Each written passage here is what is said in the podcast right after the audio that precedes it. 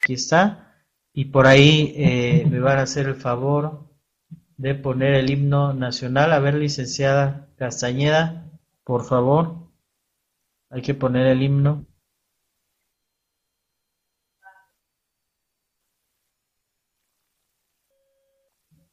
Dice que ahí va.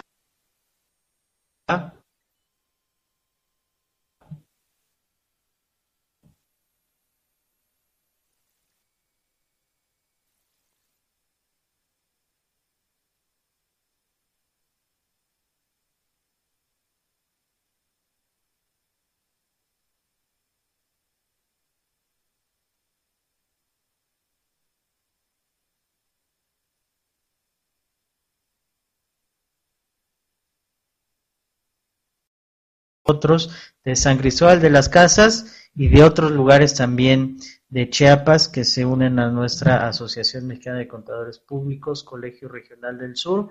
Entonces les decía, esperen ver más colegas también de Chiapas por, eh, por estos lugares y por todo lo que estemos haciendo como, como AMCP. Por ahí lo van a estar viendo a la gente de San Cristóbal y a gente eh, nueva que está por allá en Chiapas.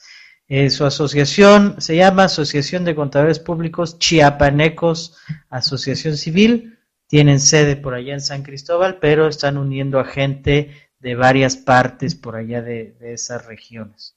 Entonces, bueno, bienvenida para ellos ya en su momento, como está en nuestros estatutos, en la próxima asamblea o en la convención, se les tomará en todo caso su protesta formal como delegación y a los socios como asociados de nuestro colegio. Los bienvenidos eh, a ellos. Estamos, por cierto, eh, ahorita que estamos haciendo algunos trámites en la SEP y que estaba yo revisando algunos de los documentos que tenemos de socios, y ya lo dije por ahí en dos o tres foros, ya tenemos eh, por lo menos un socio en todos menos un estado de la República que es Colima. Ya tenemos por lo menos un socio en todos los demás estados, lo que a mí me da mucho gusto. Y bueno, seguimos creciendo, seguimos eh, juntando socios, juntando eh, delegaciones. Y bueno, eh, en eso estamos trabajando y seguimos muy fuerte con todo.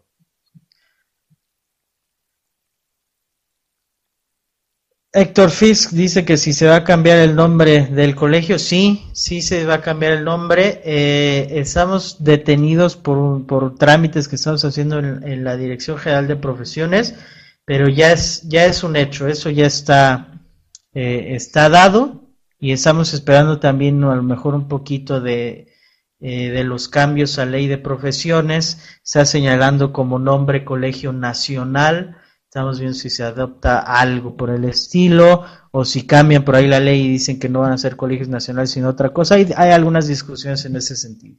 Pero sí es un hecho que el, cambio de nombre está dado. Estamos un poquito parados con, temas eh, regulatorios ahí en, en la SEP. Pero todo listo para eso y estamos juntando muchos más, muchos más socios. Entonces empezamos. ¿Cuál es el tema? Es la campaña, declaración anual y asesoría gratuita 2014-2015, 2014 porque es la declaración anual obviamente 2014, pero la asesoría 2015 eh, la estamos prestando durante todo, eh, todo el año. Rafa por ahí pregunta si se cambia el nombre, se cambian los certificados emitidos. No, simplemente tienen, tienen su vigencia eh, y cuando se termine su vigencia en el refrendo, el refrendo ya se expediría en todo, en todo caso con el, con el nuevo nombre, ¿no? Eso no afecta nada de lo que ya esté emitido o cualquier cosa así. Pero bueno, ya cuestiones internas del colegio, todos los que sean socios, es el caso de Rafa, es el caso de, muchos de ustedes, lo veremos eh, en su momento en la asamblea, que por ahí está programada eh, para más tarde este año y si no en la convención nacional. Todos los socios obviamente tenemos voz y voto para todo esto. Eh, ¿Qué es esto de la campaña de declaración anual y asesoría gratuita? Eh, es parte o es la forma en la que nuestros socios prestan el servicio social que es obligatorio para todos los profesionistas en México, que por cierto, leyendo, cada vez que me meto a leer la ley de profesiones y que estoy preparando algún curso de eso o alguna situación así, cada vez que la leo sale alguna cosa que me llama mucho la atención y que por alguna o por otra razón no estamos cumpliendo, no estamos haciendo. Por ejemplo, por ahí dice el reglamento de, eh, de la ley que todos los profesionistas no colegiados deben eh, presentar en enero de todos los años la forma en la que van a prestar el servicio social y la forma en la que cumplieron el año pasado. Así lo dice la ley y yo creo que nadie en México cumple esa eh, obligación, ¿no? Me parece muy interesante, pero y así hay eh, artículo tras artículo cosas muy interesantes de, cosas que, no, no, le ponemos atención, no le prestamos atención y no hacemos, ¿no? Muy interesante, eh, sin duda. Pero bueno, todos los profesionistas colegiados están obligados a prestar servicio social a través de sus colegios. La forma en la que nuestros socios prestan su servicio social, o una de las formas, es precisamente con la asesoría gratuita y esas asesorías y campañas de declaración anual que estamos llevando a cabo. Eh, dice la contadora Barnique que quien conoce la ley, realmente muy pocas personas, eh, incluso no sé si esto ya se ha arreglado o no, si ustedes buscan eh, ley de profesiones que la buscan ahí en, la Cámara de Diputados o donde sea, ahí aparece. Si buscan el reglamento de esa ley, no lo van a encontrar, no está ahí, se tienen que regresar hasta el, y tienen que saber la fecha exacta, hasta el diario oficial de la federación donde se publicó el decreto con el reglamento de la ley reglamentaria artículo quinto constitucional relativo a las profesiones en el DF y allá lo van a encontrar. Pero quién sabe por qué está como extraviado por todos lados y por eso creo que nadie le presta atención. Pero bueno, ese es un dato curioso, no sé si ya eh, la pueden encontrar fácilmente o no. Pero bueno, entonces ese es el fundamento y acá está, por ejemplo, eh, un par de cosas que dice eh, la ley con, con, respecto a esto. Los colegios de profesionistas, con el consentimiento expreso de cada asociado, expresarán a la DGP la forma como prestarán el servicio social. Y los colegios de profesionistas deberán contener en sus estatutos las normas generales con arreglo a las cuales sus miembros han de prestar el servicio social, cuya duración no será menor a un año y algunos otros artículos de cuándo lo tenemos que presentar y, demás situaciones. Pero básicamente ese es el fundamento de nuestras campañas de asesoría gratuita y de presentación de declaración anual, eh, etcétera. Ahora, ¿a quién va dirigido eh, esto? Principalmente eh, estamos atendiendo y hemos atendido durante los años anteriores a asalariados, ¿no? Régimen de sueldos y salarios que eh, quieren presentar su declaración anual, quieren obtener una devolución de impuestos, simplemente se quieren meter en el tema de presentación de declaración, cómo se hace, cómo lo pueden hacer ellos mismos, qué beneficios, eh, qué tan difícil es, ¿no? Eh, mucha gente no conoce obviamente cómo se presenta una declaración anual y es relativamente sencillo, sobre todo para un asalariado, ¿no? sobre todo con las nuevas herramientas que ha sacado en últimos años el SAT para estas declaraciones simplificadas eh, de sueldos y salarios, donde ya viene información precargada. Básicamente tienes que dar de alta tus deducciones y, enviar tu declaración. Y supuestamente el, el regreso de impuestos es, eh, es casi en automático, ¿no? Por ahí se tardan algunos días, porque ya sabemos que en la práctica se da y muchas veces no se da este, esta devolución, pero bueno, eso ya es, ya es otra cosa. Entonces, asalariados uno y personas eh, de pocos ingresos es la segunda, hay gente que tiene una rentita, gente que tiene una actividad profesional eh, donde tiene muy pocos ingresos o que combina salarios con algún otro régimen, pero en el otro régimen realmente los ingresos eh, son muy pocos, están obligados a presentar la declaración y nuevamente no, no saben cómo, no tienen idea de qué es lo que tienen que hacer, qué deducciones pueden hacer, cómo obtienen la devolución de impuestos en su caso, etcétera, Básicamente cómo cumplir correctamente con sus obligaciones fiscales. Y para este año estamos agregando durante, eh, dentro de esta toda, dentro de toda esta asesoría, estamos agregando lo que es régimen de incorporación fiscal. Eh, durante los años anteriores había mucha gente que venía que tenía una tiendita, que tenía una miscelánea chiquita, que tenía, eh, vendía refacciones o que vendía alguna cosa así en pequeña escala y que eh, podría entrar, por ejemplo, dentro del régimen de incorporación fiscal, pero tampoco tienen mucho conocimiento de ello, no saben, eh, no saben cómo procede. También eh, vamos a abrir, digamos, un área para régimen de incorporación fiscal a quien le pueda funcionar ese régimen. Ahora, sin embargo, se atiende a cualquier persona física que solicite la asesoría, es decir, no ponemos un límite de hasta tantos ingresos, hasta tantas eh, facturas emitidas, hasta tantos gastos, no. A cualquier persona eh, física que venga para la declaración anual, se lo vamos a, eh, le vamos a prestar la asesoría. Ahora, ¿qué, qué límites sí hay? Y ahorita vamos a ver en qué consiste y qué límites tenemos. Por ejemplo, ¿cuáles son los servicios reales que, prestamos en este tipo de asesorías? Eh, orientación general, ¿qué hacer? ¿Qué obligaciones tiene esa persona? Eh, ¿Y qué derechos tiene? ¿Qué deducciones puede hacer? ¿Cómo puede trabajar eh, de aquí en adelante? ¿Y qué es lo que le conviene y qué es lo que no le conviene? Por ejemplo, ¿no? Muy general, una orientación general de sus derechos y obligaciones. Le podemos dar apoyo en trámites varios como inscripción. Hay gente que no está inscrita en el RFC. Por ejemplo, la inscripción, eh, obtener su firma electrónica, obtener su certificado de sello digital o cómo eh, expedir facturas electrónicas eh, y en general orientarlo entonces sobre las obligaciones que tiene y cómo debe de cumplirlas.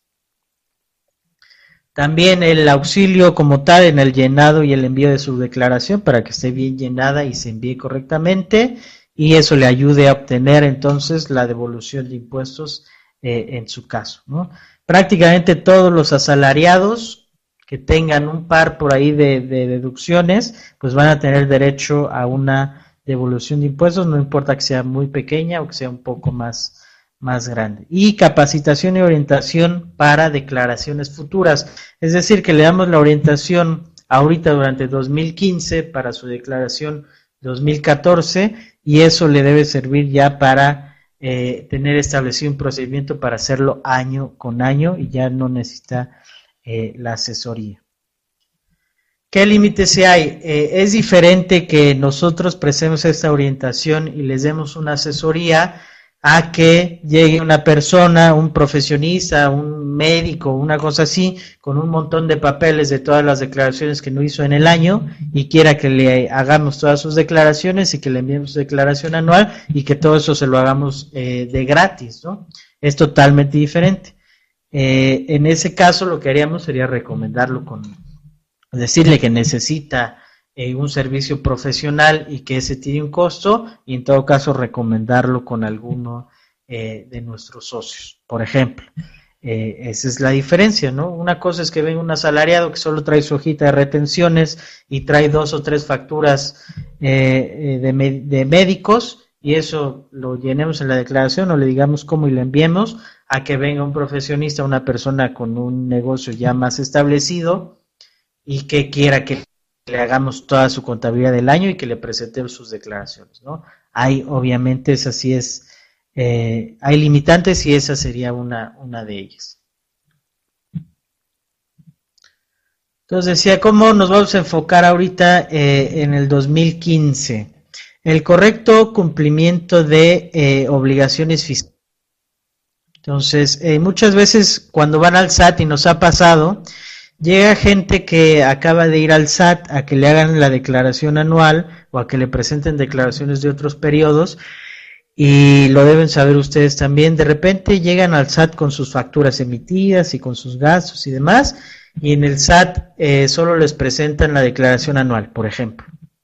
No les dicen que tuvieron que haber presentado declaraciones todos los meses y que tuvieron que haber presentado DIOTS y que tuvieron que haber pagado ISR, IVA, en su momento YETU, durante todos los meses y que eso les podría generar un problema. Tuvimos el caso, eh, no recuerdo si fue el año pasado o hace dos años, precisamente una persona que emitió eh, una factura por mes y por cantidades pequeñas, pero de servicios profesionales. Eh, emitió una factura por mes, creo que de dos mil o tres mil pesos, una cosa así, realmente no era tampoco mucho dinero. Eh, pero no presentó declaraciones eh, mensuales, no presentó Dios, no presentó nada de eso. Y ah, llegó al SAT al final del año, le ayudaron a presentar su declaración anual, le salió a pagar eh, X cantidad de su declaración anual y se le hizo mucho, entonces pues encontró la asesoría que dábamos eh, porque eran como 10 mil pesos, una cosa así, ¿no? Entonces realmente lo que había ganado a lo que le habían declarado, sí era una, eh, una cantidad interesante.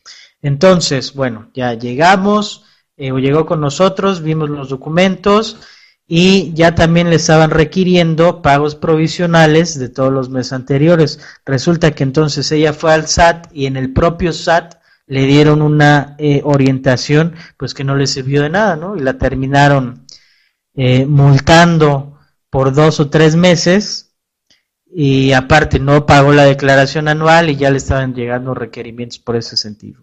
Entonces lo que nosotros queremos es ponerlos del lado del contribuyente, darle la asesoría que necesita, cómo cumplir correctamente con sus obligaciones fiscales, cuáles son sus obligaciones fiscales, qué tiene y qué no tiene que cumplir eh, mes con mes o año con año y que lo entienda perfectamente y lo pueda hacer eh, ella misma. Eh, el ejercicio de los derechos del contribuyente. Esto es una cosa que hemos peleado durante los últimos eh, años, eh, que es que fue la razón principal, aparte de la prestación del servicio social que es obligatorio, el enfoque que le quisimos dar al principio cuando iniciamos estas campañas fue obtén tu devolución de impuestos como sueldos y salarios. ¿no? Es tu derecho y es obligación del Estado darte ese dinero que es tuyo, regresarte ese dinero, ¿no? La mayoría, casi todos eh, los asalariados tienen derecho a alguna devolución de impuestos, pequeña o grande, y tienen que ejercer ese derecho. Ese fue el enfoque que le dimos en ese momento. Seguimos pensando eh, en ello. Lau dice, no es por nada, pero me da gusto para que vean que somos indispensables. Eh, es muy común, ¿eh? yo ya me lo topé varias veces, que van al SAT a decirle, oye, quiero presentar mi declaración, le revisan los papeles, le dices, le sacan una línea de captura, debes tanto, págalo. Y resulta que está mal, está mal calculado, está mal hecha la declaración, no consideraron algunas de sus deducciones, no le pidieron más información y no le dijeron que tenía que haber presentado pagos provisionales. Eh, y bueno, es, es realmente grave, ¿no? Que le presten un servicio que es tan, tan malo, pero bueno, de repente hay gente ahí en el SAT de las que están prestando asesoría que de repente no son ni contadores ni digamos abogados o gente que pueda saber de los temas. Eh, son como estudiantes, gente que está precisamente prestando un servicio social de escuelas ahí eh, en el SAT y de repente resulta que, no están muy enterados del tema y presentan malas cosas, ¿no? Y no sé cuál ahí sea la defensa, ese será eh, tema de abogados, ¿Qué pasa si yo fui al SAT, eh, me dijeron debes tanto, lo pagué y luego me quieren cobrar porque está mal presentada mi declaración o porque debí haber presentado pagos provisionales y no me dijeron? Quién sabe, ¿no? Pero sería, sería interesante ver ese, ese tema. Ahora, 2015 para la declaración 2014 es este interesante porque hay un límite de deducciones personales y es el primer momento en el que lo vamos a aplicar. Y seguramente hay mucha gente que no lo sabe y a lo mejor ha venido presentando su declaración año con año porque ya lo había hecho anteriormente. Y hay un tope y a lo mejor no van a respetar ese tope, entonces vamos a prestar especial atención también en la parte del límite de deducciones en relación con sus con los ingresos o con el tope que está establecido. Eh, y como decía, también estamos agregando lo que es régimen de incorporación fiscal. Vamos a leer comentarios. Zapatera sus zapatos, dice Lau, estamos de acuerdo. José dice, pero lo más grave es que los del SAT dicen que no necesita contador, que vayan con ellos y muchos por no pagar eh, honorarios así. Eh, no sé, no quiero pensar que lo hagan de mala fe y que calculen, eh, digamos, a su favor para que pagues de más. No quiero pensar eso, más bien creo que es gente que no está bien capacitada. Pero bueno. Eh, Walter, ahora saludos, Walter. La campaña del SAT para apoyar es muy convincente, pero la realidad es que muchos asesores del SAT son incompetentes. Eso es lo que creo, que hay mucha, necesitan mucho personal, ¿no? Y entonces eh, yo lo que he visto, por lo menos aquí en las, las locales de, del DF, eh, de repente vas a hacer un trámite, aunque una inscripción o cualquier cosa así, y hay mucha gente que se ve que no, no conoce el tema, ¿no? Siempre, para cualquier cosa tiene que andar llamando a su, a su asesor. Por ejemplo, eh, fui a dar un alta hace un año, una cosa así, eh, comprobante de domicilio pedían, pues llevé un, comprobante de domicilio, una factura ya electrónica, es decir, parece que es copia, aunque sea original, porque te llega por correo, la imprimes y tal. No la quería aceptar porque quería el original. Pues es que este es el original, es un, un CFDI. Es más, aquí en mi, en mi USB, pues tengo el XML, ¿no? Eso es realmente lo que ustedes dicen que les interesa entonces no entiendo cuál es el problema y no quería aceptar ese eh, documento porque quería ver el original en su término original, no sé qué quería decir, pero bueno, quería verlo con colorcitos y cosas así. Dije, este es, aquí está el sello digital y todos los rollos este de, los FBI. No entiendo por qué no me lo quiere aceptar. Tuvo que llamar a su eh, supervisor y entonces dijo, no, pues obviamente sí vale y bueno, ya pasó, ¿no? Eh, lo único que quiero ilustrar es precisamente que es eso, ¿no? Mucha, eh, muchos de los asesores que están ahí, digamos, en primera línea, eh, es gente de servicio social o gente que no, no tiene mucha idea eh, de los temas fiscales. Pero bueno, seguimos entonces. la parte del RIF, por ejemplo, ¿qué, qué haríamos en, en, la asesoría para, para el régimen de incorporación fiscal? Orientación de entrada sobre qué es el régimen, ¿no? ¿Por qué les podría beneficiar o no este régimen a los que eh, lleguen eh, preguntando por la asesoría? Inscripción en todo caso en el régimen, si dicen que sí les interesa, que quisieran participar, bueno, los ayudamos a, inscribirlos en el, en el régimen. El cumplimiento de obligaciones, qué es lo que tienen que hacer, ya están inscritos, qué es lo que tienen que hacer, cómo tienen que hacerle, darles esta orientación. Y darles seguimiento en todo caso si necesitan algún apoyo adicional. Nuevamente, nosotros no nos vamos a poner ya hacerle su contabilidad y a presentarle en todo caso sus declaraciones. Si necesita ese apoyo, ya estamos hablando de un servicio profesional y eso ya tiene eh, un honorario implícito. Entonces, bueno, es la diferencia. ¿Cuál es entonces el procedimiento de, eh, esta situación? Eh, vamos a estar haciendo y por favor les pedimos ahí su Vamos a empezar a lo mejor esta semana eh, o la próxima en redes sociales poniendo eh, los pósters y poniendo los tweets y los posts en Facebook y demás para eh, darle publicidad a esta campaña. Les pedimos el apoyo para compartir toda la información que estemos desplegando. Y entonces nos contactan la persona que inicia la asesoría, ya sea por correo electrónico, por teléfono, por redes sociales, y hay gente que viene aquí a las oficinas eh, con sus documentos. Nos vienen, eh, le estamos haciendo un cuestionario, breve cuestionario de diagnóstico, eh, diagnóstico fiscal. Hay un llenado de formatos, porque todo esto lo tenemos que reportar en su momento a la Dirección General de Profesiones, datos como a cuánta gente atendieron, eh, quiénes son los que atendieron o en qué partes de la República lo atendieron, etcétera, etcétera. Entonces hay que tener cierta estadística de eso, ¿no?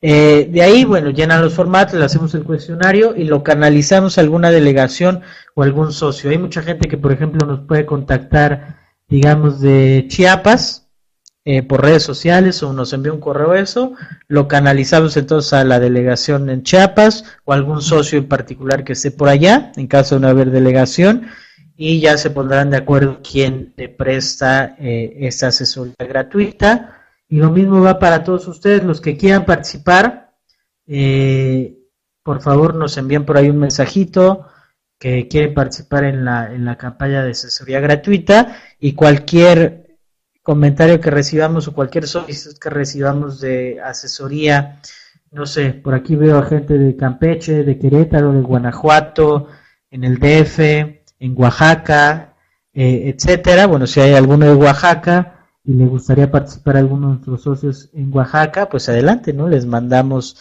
eh, esa persona por allá.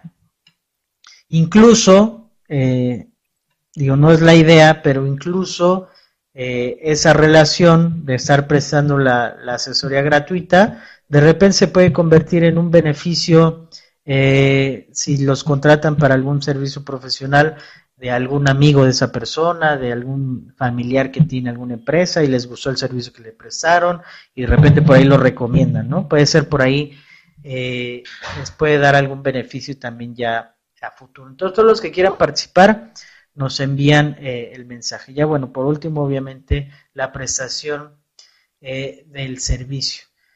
Esta es más o menos la idea y el procedimiento de la campaña Declaración Anual 2014 y asesoría gratuita 2015.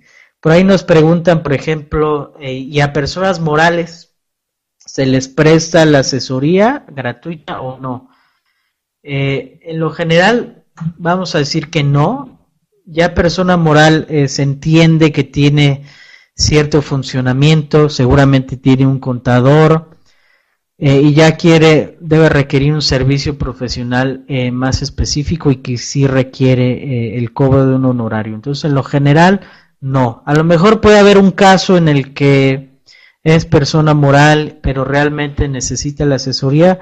Bueno, lo tendremos que, que analizar caso por caso en ese sentido, pero bueno, en general, la, como decía Gildardo, hay diversos tipos de persona moral, habrá alguna que sí lo requiera, tendríamos que ver caso por caso, ¿no? Me podría imaginar, por ejemplo, asociaciones civiles, ¿no?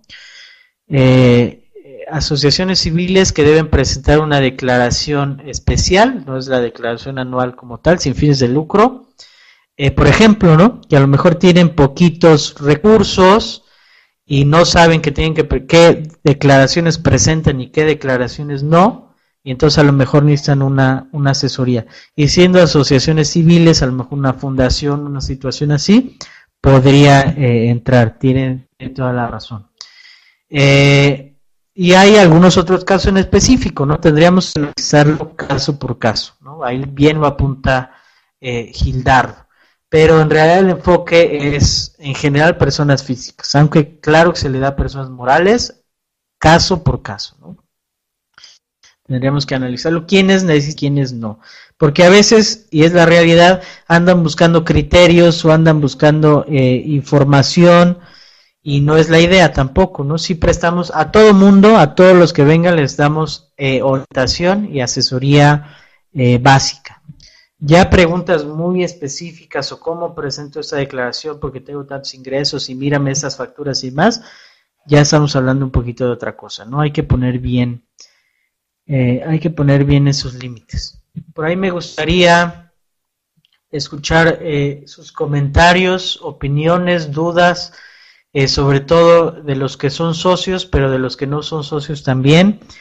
Esto, repito, es un eh, es una obligación de todos los profesionistas, colegiados y no colegiados, aunque los no colegiados no lo hacen, eh, de prestar eh, el servicio social.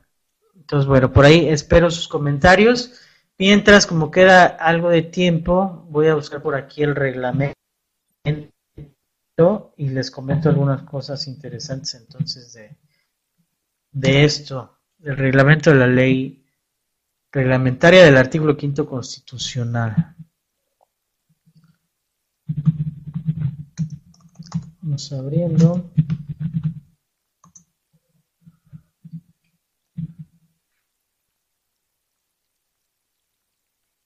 Ya que presenté mis anuales, dice Gildardo. Eh, Walter dice, muy bien, tu criterio de asesoría gratuita, soy socio en Afinet, pero quiero ser socio de la MSP. Perfecto, Walter, por ahí es muy fácil inscribirse. Adelante. Eh, pero de todas formas, si te interesara participar, porque lo que queremos obviamente es hacerlo eh, a gran escala, ¿no? Eh, y no tenemos, digamos, si, si llega aquí un montón de gente o empiezan a sonar los teléfonos y demás, digamos, no tenemos los recursos, somos nosotros también una asociación civil, no tenemos los recursos para tener eh, 20 personas aquí, contratar 20 líneas de teléfono para andar contestando las asesorías gratuitas o que vengan 100 personas a la oficina o demás, no, el punto es apoyarnos de ustedes eh, y de nuestras delegaciones y nuestros socios quien quiera participar, adelante, participa, eh, les, les enviamos alguna asesoría que caiga por ahí en, en, sus estados y listo, ¿no? Y poderlo hacer a gran escala. Eh, eso es lo que, lo que necesitamos, ¿no?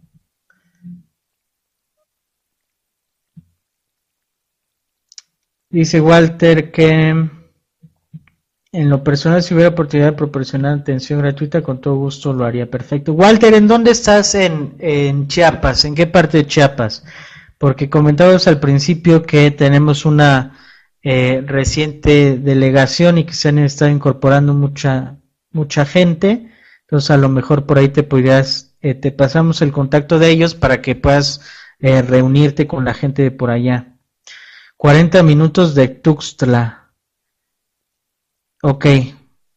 Eh, la delegación por ahí ahorita está en San Cristóbal de las Casas. No sé qué tan cerca o lejos esté de donde tú estás, pero están reuniendo gente de, de varios lugares por ahí de Chiapas. Entonces, bueno, si te pones en contacto con ellos para eh, asistir a los cursos, para apoyarlos en alguna cosa por allá, o para esta cuestión de la declaración eh, de la asesoría gratuita, pues adelante, ¿no? Por allá te ponemos en contacto con la gente que tenemos ahora por allá en San Cristóbal.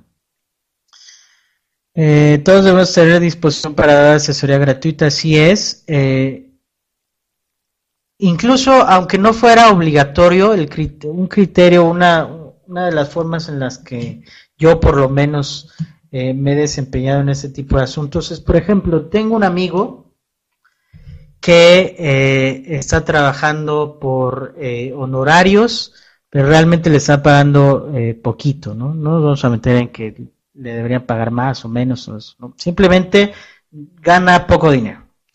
Y, eh, pero como son honorarios, pues tiene que presentar declaraciones y demás situaciones y, y todo esto, ¿no? Realmente da una factura al mes y tiene dos gastos de gasolina y a lo mejor uno de restaurante, una cosa así muy, muy sencilla. Entonces dice, oye, eh, necesito contador, pues soy su amigo, somos amigos, eh, entonces tú me puedes ayudar, pues claro. Eh, ahora, ¿cuál es el dilema ahí? Yo lo que le ofrecí, por ejemplo, es, mira, yo te enseño a hacerlo y te lo enseño obviamente completamente gratis. te enseño a hacerlo. tienes que presentar la declaración así, te enseño cómo se llena, de dónde toman los datos, tú solamente haces una factura al mes, entonces bueno, tomas los datos de ingresos de aquí, tienes que pagar este IVA, eh, te retienen o no te retienen, eh, funciona de esta manera y tienes algunas deducciones eh, se ponen estas casillitas y ya. Y luego con las nuevas, los, los formatos, el DIP, las nuevas formas de declarar el SAT, realmente es sencillo o es relativamente sencillo. O por lo menos a nosotros contadores ya nos parece muy fácil. Eh, entonces lo intenté explicar gratis y la idea es que él lo pudiera hacer de manera eh, sencilla y que él lo hiciera él mismo. ¿no? Resulta que no pudo. Bueno, ya si no pudiste, pues entonces eh, yo sí te tengo que cobrar un honorario, pero bueno, intentamos que sea realmente muy poquito eh, y listo, ¿no? Pero la idea es esa, que si hay una persona que tiene pocos ingresos, tiene poco movimiento, intentemos más bien enseñarlos, darles la orientación, darles la asesoría para que lo puedan hacer ellos, ellos mismos. Si no quieren o no pueden, bueno, entonces ya podemos eh, cobrarles un honorario, ¿no? Eso, por cierto, también está en el código de ética de nuestro colegio, que también es muy interesante revisarlo porque nos da muchas respuestas a problemas que de repente pensamos, no pensamos nunca en buscar en el código de ética. Y resulta que en el código de ética nos dice que precisamente eso es lo que debemos de hacer, buscar prestar asesoría gratuita en los casos de que las personas eh, no tengan los recursos o los ingresos suficientes para pagar un servicio profesional, buscarles darle la orientación y la asesoría, cómo cobrar honorarios, etcétera, etcétera, ¿no? En el código de ética. Bueno, eh, más, eh, más comentarios. La antigüedad que ya tenemos en otro colegio, ¿cómo queda? ¿De qué te sirve la antigüedad, Héctor, en otro colegio? Fíjate que esa es una de las preguntas que siempre hacen y que yo la verdad no entiendo. ¿Para qué sirve la antigüedad eh, en un colegio? No entiendo eso de que, ¿para qué funciona o, o a quién le interesa? Pero bueno, pues la que tuviste, una, te puedes inscribir en nuestro colegio sin renunciar a otro colegio, de entrada. Eh, dos, si quieres renunciar a tu otro colegio y verte con nosotros, no hay ningún problema. Y tercera, cualquier antigüedad que tengas en cualquier otro lado se respeta como colegiado. La, eh, la calidad de colegiado se obtiene desde que uno se inscribe en un colegio. Eso no cambia si uno se cambia de colegio o se mueve o se queda o cualquier otra cosa, ¿no? Eh, no afecta en nada, no afecta en la certificación, no afecta en AGAF, no afecta en ningún eh, en ningún lado, ¿no? Pero bueno, lo entiendo entonces por la parte de, de, registros AGAF, pero de repente hay mucha gente que no tiene registro AGAF y lo primero que pregunto es, oye, mi antigüedad. Pues bueno, no entiendo, no entiendo esto de la antigüedad, pero bueno, sí, es un comentario interesante. Pero sí, para certificación no pasa absolutamente nada, ¿no? La calidad de colegiado viene desde que entraste tú eh, a un colegio y no te has dado de baja. Entonces, por ese lado no hay, no hay ningún problema ahora. Y la otra es, puedes estar en 100 colegios si así te gusta. Puedes estar en Colegio Regional del Sur, en el Colegio de Contadores Públicos de Orizaba, en el Colegio Mexicano de no sé qué de otro lado, en la federación de no sé qué y en el instituto de no sé cuál. Puedes estar en los días que tú quieras y no te afecta absolutamente en nada. Es un derecho que tú tienes, es la libertad de asociación consagrada en la, en la Constitución. ¿no? Eh, por cierto, para la nueva y la DGP, ahí tiene ya tu, tu registro desde cuando te colegiaste. Y la otra, en, la, en el proyecto de ley que viene, eh, lo señala, lo señala directamente que puedes pertenecer a los colegios que quieras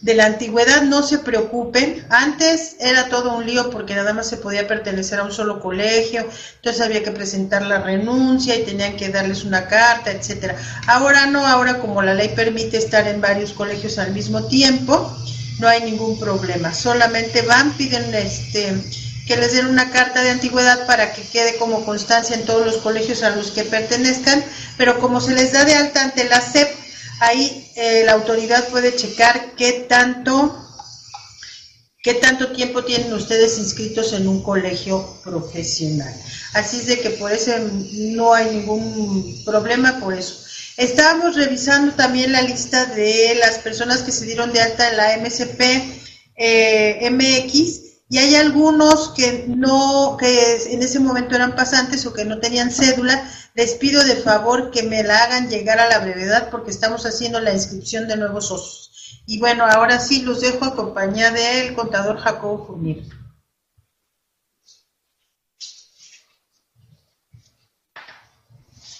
Gracias por ella, la licenciada. Eh, ya más los dejo con lo último, la inquietud. Bueno, eh, concluimos. Campaña de servicio eh, social, declaración anual, asesoría gratuita, la estaremos poniendo en redes sociales en los próximos días y les pedimos su ayuda para, eh, para que les puedan dar difusión. Ya me los dejo con la última inquietud y aquí están los datos de contacto Les digo que siempre que veo la ley de profesiones y su reglamento, me encuentro con algo que me llama la atención, ¿no? Por ejemplo, hablando de esto del servicio social, les dejo esa inquietud. Dice, ese es el reglamento de la ley reglamentaria del artículo quinto constitucional relativo a las profesiones en el Distrito Federal. Ahí les va.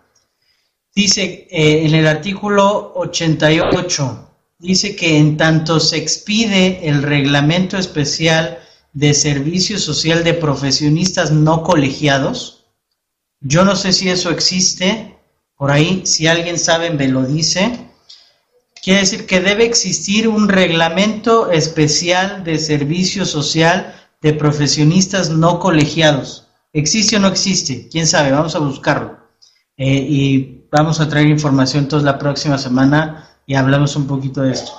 Si no existe ese reglamento, porque dice que hasta que exista, estos deberían enviar, es decir, los profesionistas no colegiados, en el mes de enero de cada año, es decir, que si esa obligación eh, existe y ese reglamento no existe, eh, ya hasta se les pasó la fecha, en el mes de enero de cada año, a la Dirección General de Profesiones una declaración de la forma en que se propongan cumplir con el servicio social y la comprobación de haberlo prestado durante el año anterior. ¿Quién lo hizo?